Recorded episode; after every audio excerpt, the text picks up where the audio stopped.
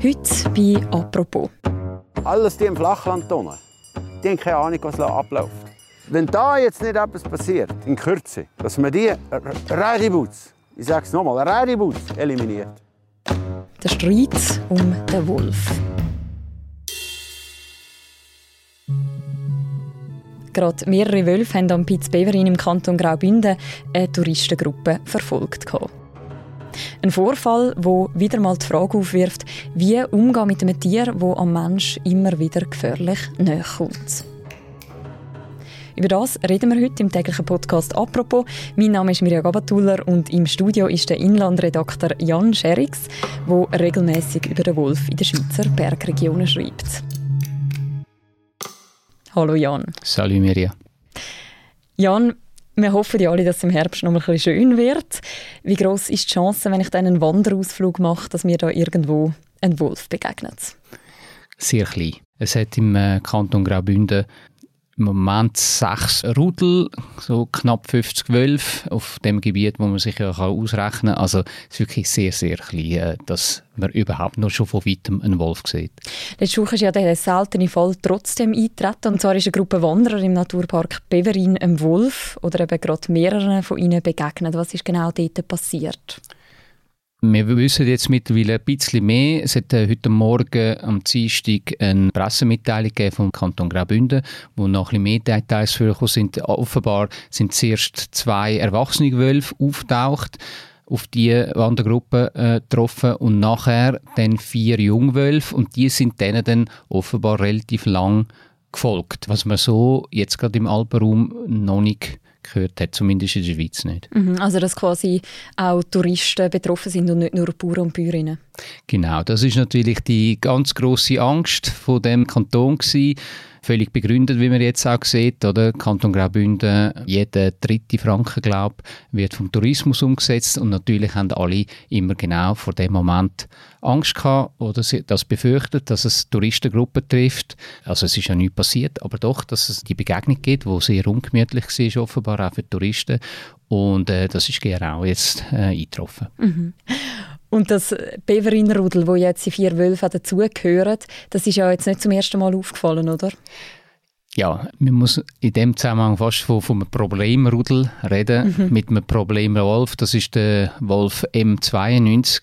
Der ist schon mehrmals auffällig geworden, wenn man das so darf sagen Das ist ein Rudel, das schon 2019 mal dezimiert worden ist wo immer wieder aufgefallen ist mit auffälligen Aktionen und jetzt gerade etwa vor zwei Wochen ist eine Hirtin wirklich äh, relativ äh, hart angegangen worden, beziehungsweise ihre Hirtenhund. Sie hat, wirklich müssen, hat wirklich müssen den Hund verteidigen vor dem Angriff von diesen Wölfen. Also mhm. es ist nicht das erste Mal, dass da etwas passiert bei dem rudelspezifisch. Mhm, aber ein Mensch ist noch nie zu Schaden gekommen? Nein, eben, gerade nochmal ganz klar. Oder? Es ist noch nie etwas Gröberes passiert und die Chance, dass wirklich jemand verletzt wird oder sogar angegriffen vom Wolf ist, es gibt nie Sicherheit. Das wissen wir jetzt auch seit, seit Corona. Aber das Risiko ist wirklich sehr klein, das muss man schon klar sagen.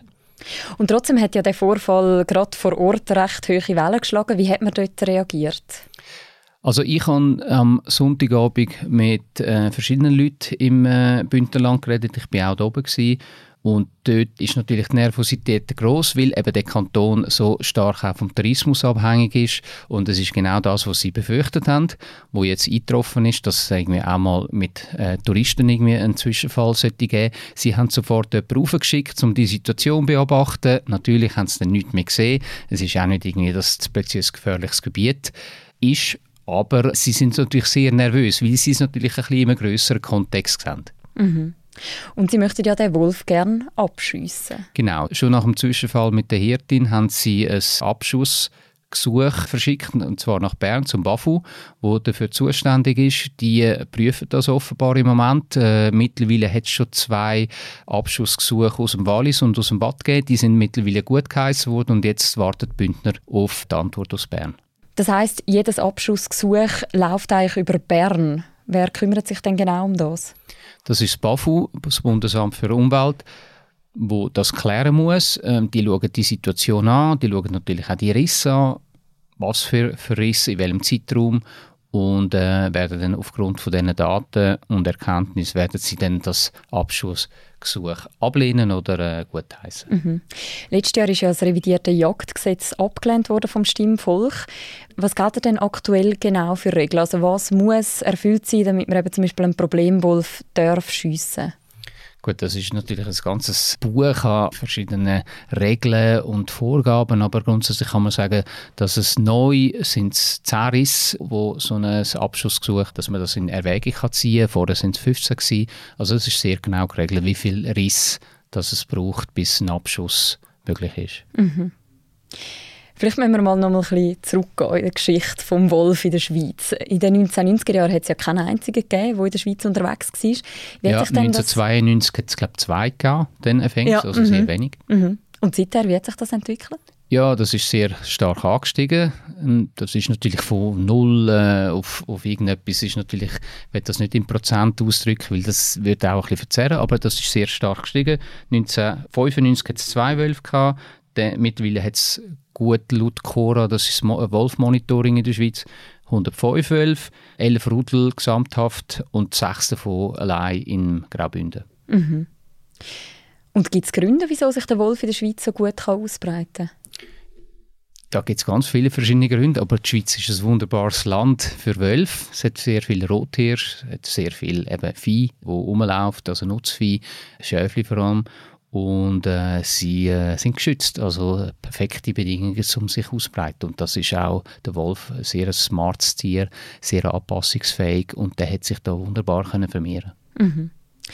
Wir können mal reinhören in einen SRF-Beitrag von 1995. Schon damals war die Befürchtung hoch, gewesen, dass der Wolf eben wird für Diskussionen sorgen Das ist ein Vertreter vom Bund für Naturschutz, den man hier hört.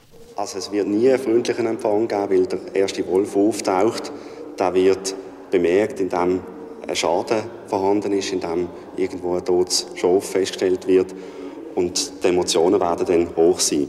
Der Wolf der sorgt ja, seit er zurück ist in der Schweiz, immer und immer wieder für Diskussionen. Welche Interessen stehen sich da gegenüber, wenn es um den Wolf geht?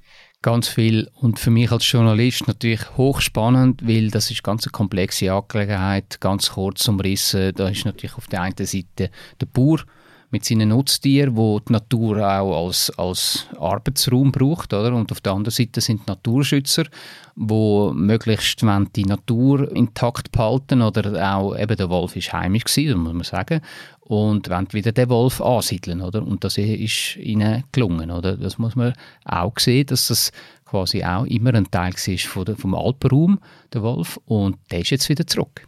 Mhm.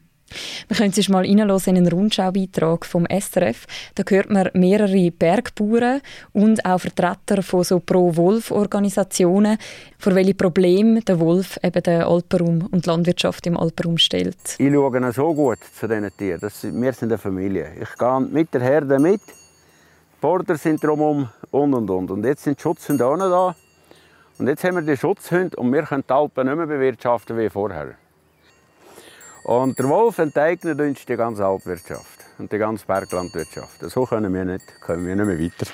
Wenn da jetzt nicht etwas passiert, in Kürze, dass man die Redibutz, ich sage es nochmal, Redibutz eliminiert, also es gibt unzählige Faktoren, die das Leben für Landwirte sehr, sehr schwierig machen. Und in dieser Situation kommt plötzlich noch der Wolf und macht es noch schwieriger. Und in dem Moment ist es klar, oder, dass sich sehr viel äh, am Wolf nachher entladet. Also so schnell im Wolf ein Sündenbock gefunden ist, weil es halt ein einfaches, bestimmtes Tier ist, das man darauf zeigt. Aber ohne Wolf sind nicht alle Probleme gelöst. Und auch mit Wolf gibt es Lösungen wir werden nie äh, die Bewilligung haben, um den Wolf auszurotten. Das wird es nie mehr geben. Der ist da, bleibt da und wir müssen einfach schauen, dass wir unsere Schafe so gut wie möglich vom Wolf schützen können.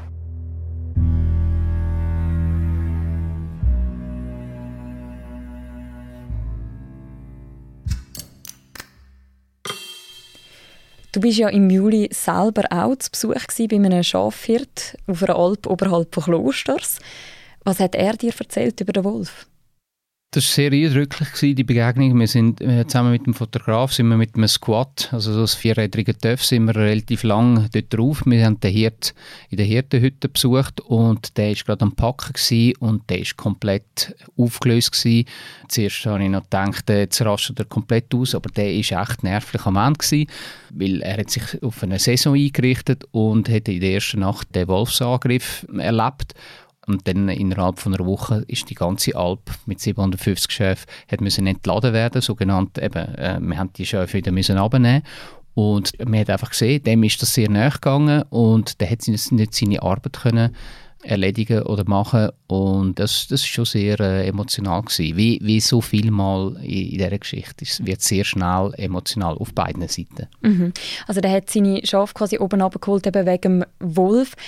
Hat es denn da nicht Möglichkeiten gegeben, um die irgendwie zu schützen? Beziehungsweise was gibt es da für Schutzmaßnahmen, die aktuell können in Gebrauch sein gegen den Wolf? Das ist ein sehr wichtiges und zentrales Thema bei, de, bei dieser Geschichte. Herdenschutzmaßnahmen, die werden äh, von den Naturschutzorganisationen propagiert und sehr auch gefördert. Der Bund unterstützt die mit viel Geld.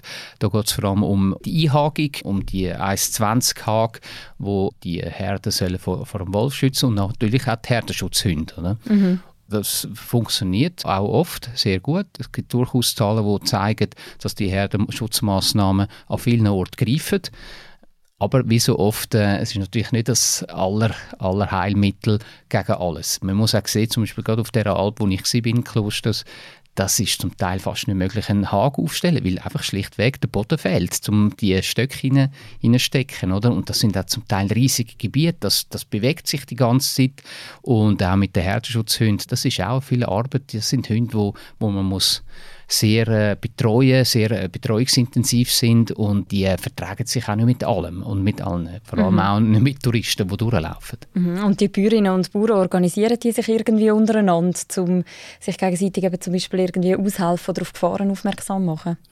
Ja, natürlich ist äh, die Solidarität unter den Bauern gross und die helfen sich auch, aber am Schluss hat halt auch jeder seine Kosten, die er muss im, im Griff halten und, und für viele Alpgemeinschaften, Alpgenossenschaften, wo die sich ja zusammenschliessen äh, und, und dann wirklich mehrere Schafherden auftreiben, für, für die wird das in den nächsten Jahren effektiv existenzbedrohend. Also viele Alpen, das äh, weiß man auch mittlerweile auf Behördenebene, werden in Bälde werden die müssen schliessen, beziehungsweise äh, die werden nicht mehr bewirtschaftet. Wir hören noch mal kurz rein in etwas, was der Bauer vorher aus dem Rundschau-Beitrag auch noch gesagt hat. Befürworter und alle, die, es tut mir leid, wenn ich sage Städter, alles die im Flachland wohnen, die haben keine Ahnung, was abläuft. Weil wir geben so Mühe mit diesen Tieren.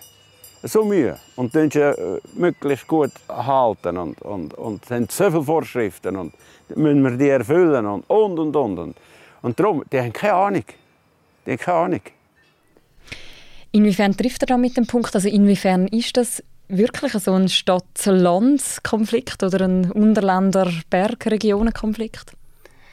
Das ist sicher äh, ein Konflikt, wo, wo entlang der Linie geht. Ich als Städter habe natürlich auch immer eine subjektive Sicht und ich versuche auch umso mehr die Sicht von der anderen Seite zu verstehen und vor allem, wenn man dann wirklich vor Ort ist, mit Hirten, mit Bauern redet, äh, direkt nach dem Riss, ist, also das kann einem nicht kalt lassen. Gleichzeitig eben muss man ein bisschen aufpassen, dass man nicht irgendwie äh, den, den Graben noch grösser macht. Oder? Aber es ist definitiv so, dass natürlich die ganze Frage am Wolf, wo der Wolf aufwirft, zeigt natürlich, dass halt die Lebensrealitäten von Leuten in den Bergen und Leuten in der Stadt komplett anders sind. Oder? Die Städter die brauchen den Berg vor allem als Freizeitraum und äh, die Leute in den Bergen, die dort wohnen, die brauchen den vor allem als Arbeitsraum. Oder? Und das führt unweigerlich zu Interessenskonflikten, wo sich jetzt halt am Wolf sehr gut aufzeigen lassen. Danke vielmals, Jan, für das Gespräch. Danke dir. Das war eine weitere Folge von «Apropos», dem täglichen Podcast vom «Tagesanzeiger» und von der Redaktion Tamedia. Wir, wir hören uns morgen wieder, aber vorher hört ihr noch Alexandra Hiltmann, sie ist Redaktorin im Ressort «Leben» von Tamedia. Bis morgen, macht's gut. Ciao miteinander. Ich bin Alexandra Hildmann und ich bin Redaktorin für Kultur, Gesellschaft und Leben bei Tamedia. In unserem Team hocken wir von Montag bis Freitag am Morgen um halb neun zusammen und diskutieren, was gerade aktuell ist, was uns bewegt und vor allem, was euch interessieren könnte. Wie sehen Konzerte aus nach Corona? Mobbing unter Müttern, geheime Unterlagen zum Dürrematt, welche Serie muss man diesen Monat unbedingt gesehen haben? Was ist schon wieder los bei Harry und Meghan? Und das Neueste zu der Gender-Stern-Debatte. Das alles bereiten wir für euch auf in Newsbeiträgen, Interviews, Porträts, Essays, Kommentare, grosse Recherchen und auch mal in einem Podcast. Wir wollen inspirieren, News aufnehmen und Debatten anstoßen. Die Arbeit ist nicht gratis. Ihr könnt die Arbeit mit einem Abo unterstützen. Alle Infos findet ihr unter tagiabo.ch. 30 Tage gratis und natürlich jederzeit kündbar.